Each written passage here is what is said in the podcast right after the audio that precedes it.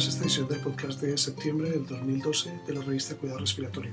Soy el doctor Rubén Darío Restrepo, profesor de Cuidado Respiratorio en la Universidad de Texas en San Antonio y miembro del comité editorial de la revista Cuidado Respiratorio.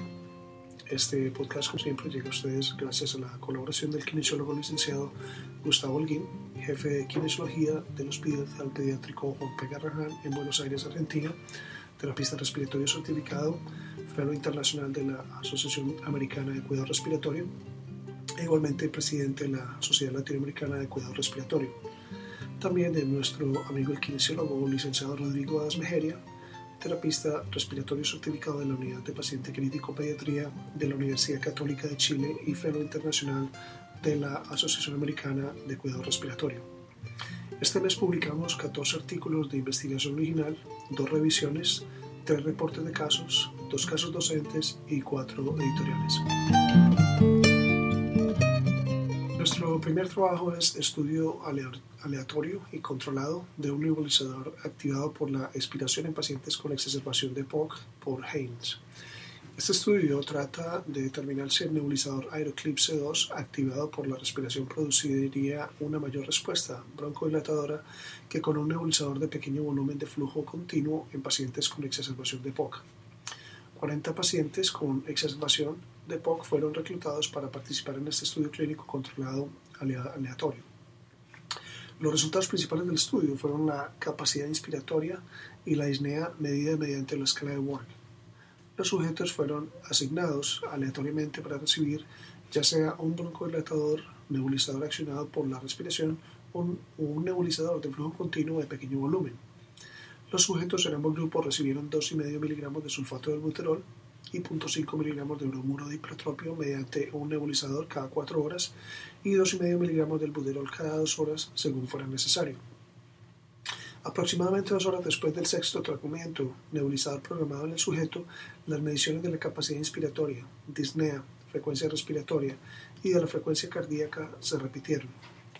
Tras completar el protocolo de estudio, el grupo de nebulizador accionado por la respiración tenía una mayor capacidad inspiratoria que el grupo nebulizador de volumen pequeño. El cambio de la capacidad inspiratoria también fue mayor en el grupo nebulizador accionado por la respiración. Este mismo grupo también tenía una frecuencia respiratoria inferior. No hubo diferencias en la disnea en reposo, medido con la escala de Borg o estancia en el hospital. El autor llega a la conclusión de que en este cohorte de pacientes con exacerbación de POC, un nebulizador activado por la respiración fue más eficaz en la reducción de la hiperinsuflación pulmonar y la frecuencia respiratoria que con un nebulizador de volumen de flujo eh, pequeño. El nebulizador activado por la respiración es un dispositivo relativamente nuevo. Haynes informa de que el nebulizador accionado por la respiración fue más eficaz en la reducción de la hiperinsuflación pulmonar y la frecuencia respiratoria del nebulizador convencional. Como Lin y Estado Fink en su, en su editorial, esta es la primera comparación directa del nebulizador accionado por la respiración en contra de un nebulizador convencional utilizando la misma dosis de fármaco y volumen. Aún no se ha determinado si el beneficio del nebulizador accionado por la respiración es mayor que el costo adicional del nebulizador y el tiempo de administración. Continuación tenemos el documento Factores de riesgo para la admisión a cuidados intensivos pediátricos en niños con asma aguda por Van der Bosch y sus colegas. El estudio utilizó un estudio multicéntrico con diseño retrospectivo de casos y controles. Los casos incluyeron niños ingresados en la UCI pediátrica a causa del asma aguda grave y una historia de tratamiento ambulatorio por pediatras o neumólogos pediátricos. Los controles fueron niños con asma, sin un ingreso en la unidad de cuidado intensivo pediátrica por asma aguda grave.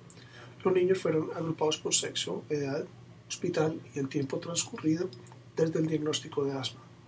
14 posibles factores de riesgo fueron analizados. 66 casos fueron emparejados con 164 controles.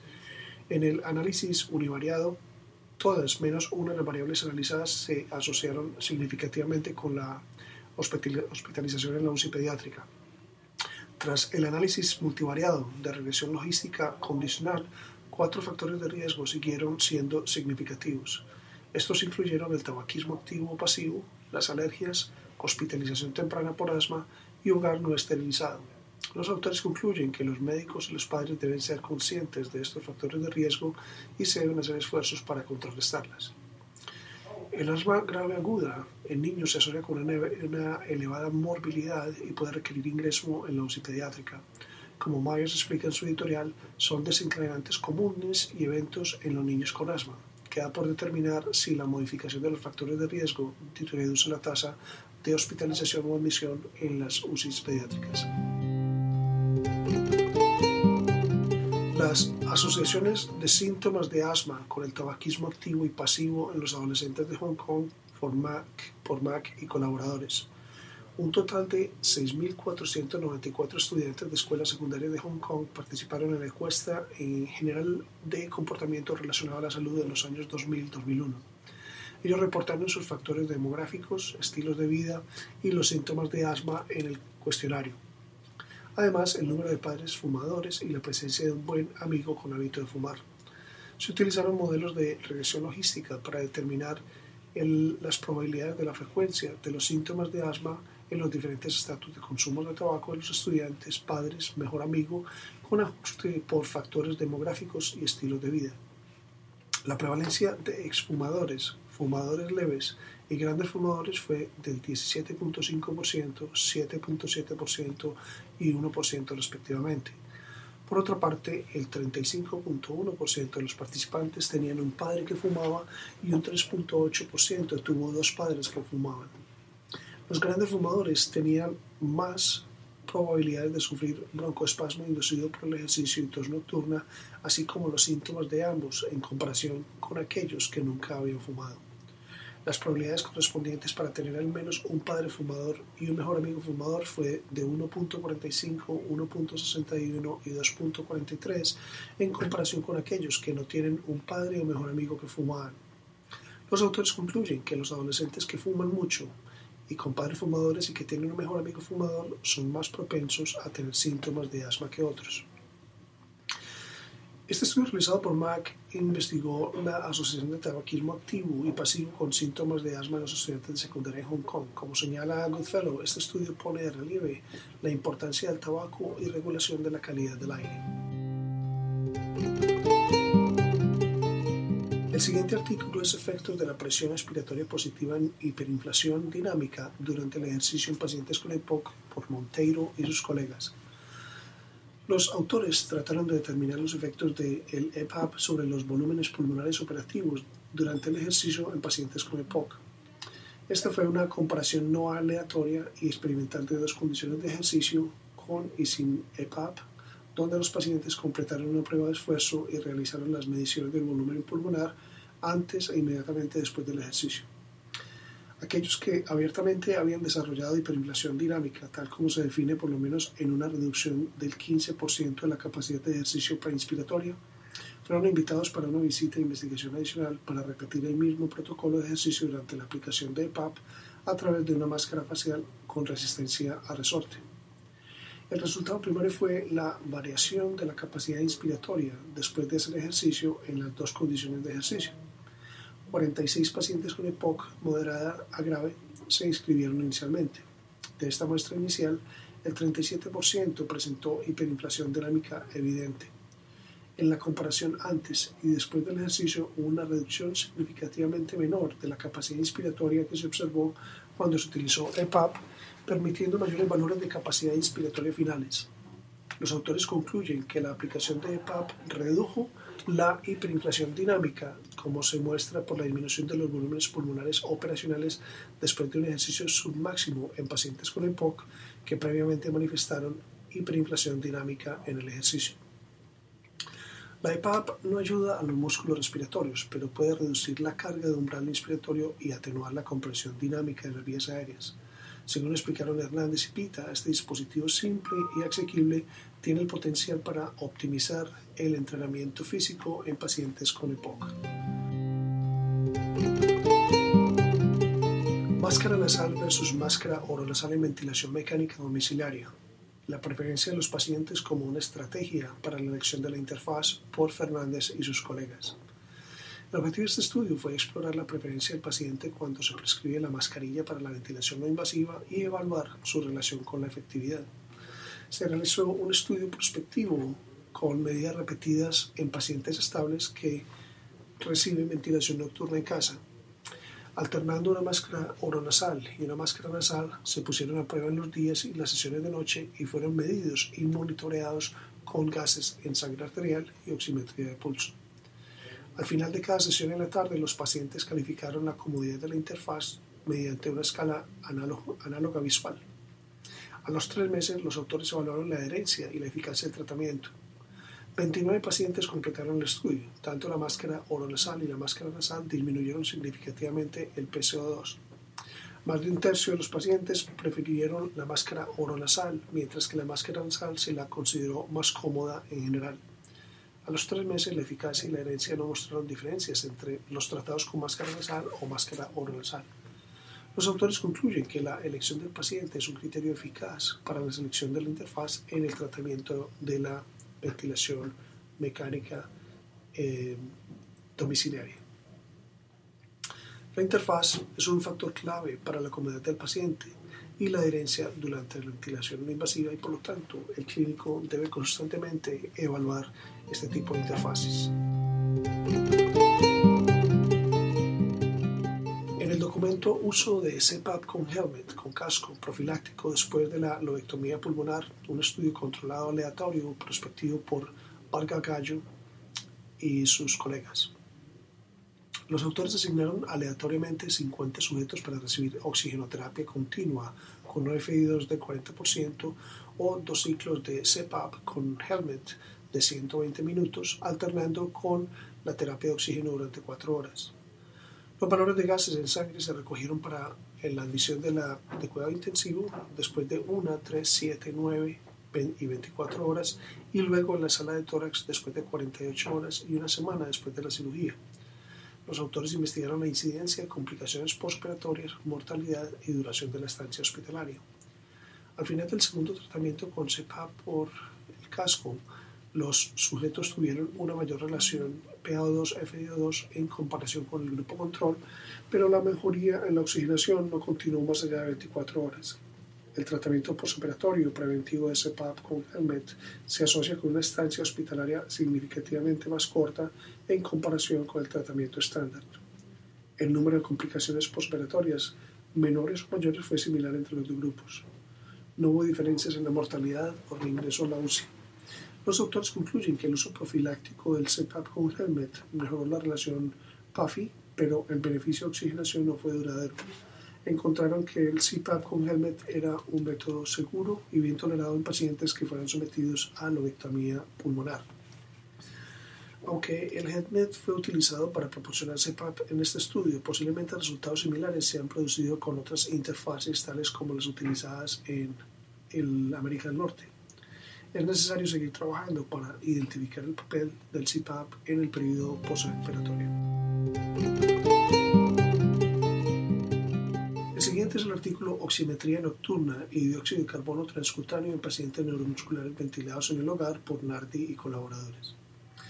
El objetivo de este estudio fue determinar si la oximetría de pulso y dióxido de carbono transcutáneo durante la misma noche eran intercambiables o complementarios para evaluar la eficiencia de la ventilación mecánica en pacientes con enfermedades neuromusculares en el hogar. Los datos se recogieron de forma retrospectiva de las historias clínicas de 58 pacientes con insuficiencia respiratoria neuromuscular crónica que reciben seguimiento en una unidad de ventilación mecánica domiciliaria. La oximetría de pulso y PCO2 transcutánea se registraron durante una estadía de una noche en el hospital como parte de la atención al paciente estándar. La hipoventilación se detectó basada solo en la PCO2 transcutánea en el 41% de los pacientes y basada solo en la oximetría de pulso con tres diferentes puntos de corte en, en el 5, 14 y 22% de los pacientes respectivamente. El uso de ambos, PC2 transcutánea y oximetría de pulso, mostró hipoventilación en el 43% de los pacientes. Los autores concluyen que la oximetría de pulso por sí sola no es suficiente para excluir la hipoventilación a la hora de evaluar la eficiencia de ventilación mecánica domiciliaria en pacientes con enfermedades neuromusculares. Tanto la PSO2 transcutánea y oximetría de pulso deben registrarse durante la noche como investigación de primera línea en esta población. La hipoventilación rara vez se acompaña con ajuste de ventilación-perfusión en pacientes con enfermedad neuromuscular. Por lo tanto, la oximetría puede ser menos sensible para la detección de hipoventilación alveolar que en los pacientes con enfermedad pulmonar. Nuestro próximo artículo es reducción en el uso de descriptores voluntarios de falta de aliento que está asociado con un aumento en la distancia de caminata en pacientes con EPOC por Williams y colaboradores. Este estudio investigó si los descriptores de falta de aliento diferían luego de participar en una rehabilitación pulmonar de 8 semanas y si los cambios en la cualidad sensorial se verían reflejados en la respuesta a la rehabilitación pulmonar. Los pacientes con EPOC entregaron su descripción de la sensación de falta de aliento antes y después de un programa de rehabilitación pulmonar de 8 semanas. Los resultados primarios para la respuesta a la rehabilitación pulmonar fueron el test de marcha de 6 minutos y el cuestionario respiratorio de St. George. De los 107 pacientes referidos para el programa de rehabilitación pulmonar, 94 cumplían criterio espirométrico para EPOC y 58 tenían datos pre y post valoración. Una proporción significativa de los pacientes redujeron la descripción de falta de aliento post rehabilitación. Los pacientes que redujeron la descripción de falta de aliento tuvieron mayor mejoría en el test de marcha de 6 minutos luego de la rehabilitación. Los autores concluyen que la calidad sensorial de la falta de aliento era modificada en aproximadamente un tercio de los pacientes después de la rehabilitación pulmonar, con una mejoría significativa en el test de marcha de 6 minutos en los mismos pacientes. William y colaboradores evaluaron este estudio si los descriptores de falta de aire diferían luego de la participación en un programa de rehabilitación pulmonar. Ellos encontraron que la calidad sensorial de la falta de aire era modificada en aproximadamente un tercio de los pacientes después de la rehabilitación pulmonar. Hubo mejoría significativa en el test de marcha de 6 minutos en los pacientes que redujeron el uso de descriptores de falta de aliento.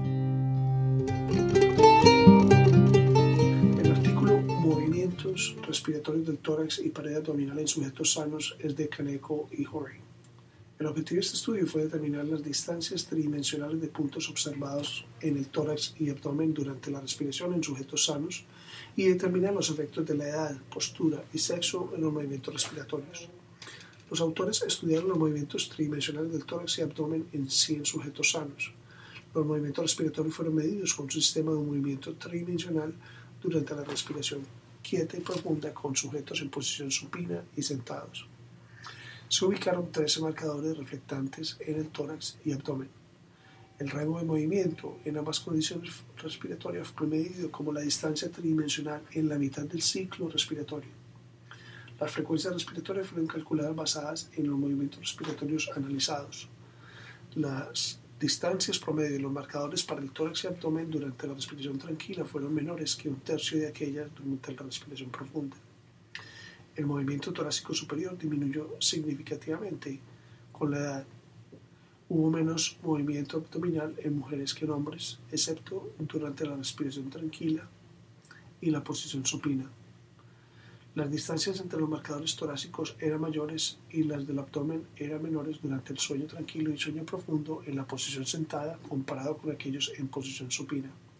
Los autores concluyen que los movimientos respiratorios observados eran relacionados con los efectos de edad, sexo y postura. En este artículo, los autores determinaron las distancias tridimensionales de puntos de observación en el tórax y abdomen durante la respiración en sujetos saludables y evaluaron los efectos de la edad, postura y sexo en los, en los movimientos respiratorios. Ellos encontraron que los movimientos respiratorios observados eran relacionados con los efectos de edad, sexo y postura. Esta información puede ser útil en la evaluación de los movimientos respiratorios por el examen físico. Luego tenemos el artículo un índice integrado combinado con hiperinflación dinámica y capacidad de ejercicio en la producción de morbilidad y mortalidad en EPOC por Osgur y colaboradores. Los autores evaluaron el impacto de la hiperinflación dinámica y la capacidad de ejercicio en la predicción de la mortalidad y morbilidad evaluada por visitas de emergencia e ingresos hospitalarios en pacientes con EPOC durante un periodo de cuatro años. Ellos reclutaron 73 pacientes estables con EPOC se evaluaron las relaciones de los diferentes parámetros respiratorios, hiperinflación estática, medida por la división entre la capacidad inspiratoria y la capacidad pulmonar total en descanso, hiperinsulación dinámica, PaO2, PCO2 arterial, con las visitas a emergencia y admisiones hospitalarias debido a exacerbaciones, como también mortalidad respiratorias y de todas las causas. La mediana de seguimiento fue por un periodo de 47 meses. Durante el seguimiento hubo 8 muertes. La curva de sobrevida de Kaplan-Meier mostró que la tasa acumulativa de sobrevida fue significativamente menor en pacientes con hiperinflación dinámica y distancia menor a 439 metros en el test de marcha de 6 minutos. El modelo de riesgo proporcional de Cox mostró que la hiperinflación dinámica y la distancia en el test de marcha de 6 minutos fueron predictores independientes de todas las causas y de mortalidad respiratoria. Los autores concluyen de que la hiperinflación dinámica y la capacidad de ejercicio son predictores de mortalidad y morbilidad seguros e independientes para pacientes con EPOC. Con estos resultados suena razonable que la hiperinflación dinámica y la capacidad de realizar ejercicio deberían ser consideradas en la evaluación a largo plazo de las consecuencias del EPOC. Terapia de presión positiva expiratoria erguida y ejercicio efecto en el reflujo gastroesofágico en pacientes con EPOC y bronquiectasias por Lee y colegas. Este estudio busca determinar si la terapia con presión positiva expiratoria y una rutina de ejercicios estandarizada fueron asociadas a un incremento del reflujo gastroesofágico. Durante la monitorización de pH esofágico por 24 horas con sonda doble, todos los pacientes realizaron una sesión única de terapia por PEP, un test de marcha de 6 minutos y una tarea con estantes de comida. El número de episodios de reflujo y el tiempo de reflujo fraccional fue registrado durante cada intervención y comparado con un tiempo equivalente basal. 57 pacientes completaron el estudio. Los episodios de reflujo esofágico distal aislado ocurrieron en 31% de los pacientes durante la terapia PEP, 25% durante el test de marcha de 6 minutos y 31% durante la tarea. Sin embargo, no hubo diferencia significativa en el reflujo distal durante el test de marcha de 6 minutos o la terapia de PEP comparado con el tiempo equivalente. El número de episodios de reflujo disminuyó comparado con el tiempo equivalente durante la tarea con estantes de comida y el test de marcha de 6 minutos, pero no durante la terapia PEP. Los autores concluyeron que los episodios de reflujo gastroesofágico podrían ocurrir durante tareas de fisioterapia, incluyendo terapia de higiene oncopulmonar, usando la terapia PEP, el test de marcha de 6 minutos y el movimiento de extremidades superiores. Sin embargo, como estas actividades no aumentaron la frecuencia de estos eventos, no es necesario modificar estas tareas para minimizar la ocurrencia de reflujo gastroesofágico.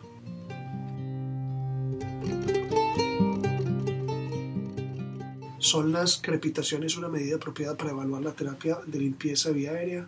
Por Márquez y colegas. Este estudio fue diseñado para evaluar cambios en, las crepitaciones antes y después de una sesión única de limpieza vía aérea. 23 pacientes estables con bronquiectasias fueron reclutados en servicios clínicos ambulatorios del Reino Unido y fueron tratados con una sesión única de terapia de limpieza bronquial usando la técnica de ciclo activo de respiración. La grabación de sonidos fueron realizados antes y después de la sesión en siete posiciones anatómicas torácicas, 57% de los pacientes tuvo diferencia en las crepitaciones antes y después de la intervención. La percepción de disnea fue disminuida de manera significativa después de la intervención. No hubo cambios significativos ni en función pulmonar ni en saturación de oxígeno. Los autores concluyen que la duración de la crepitación fue encontrado como cambio después de una sesión única de terapia de higiene broncopulmonar y se muestra como una nueva y promisoria medición para las intervenciones de terapia respiratoria. En este estudio se utilizó análisis de sonido computarizado para medir las crepitaciones antes y después de terapia de higiene broncopulmonar.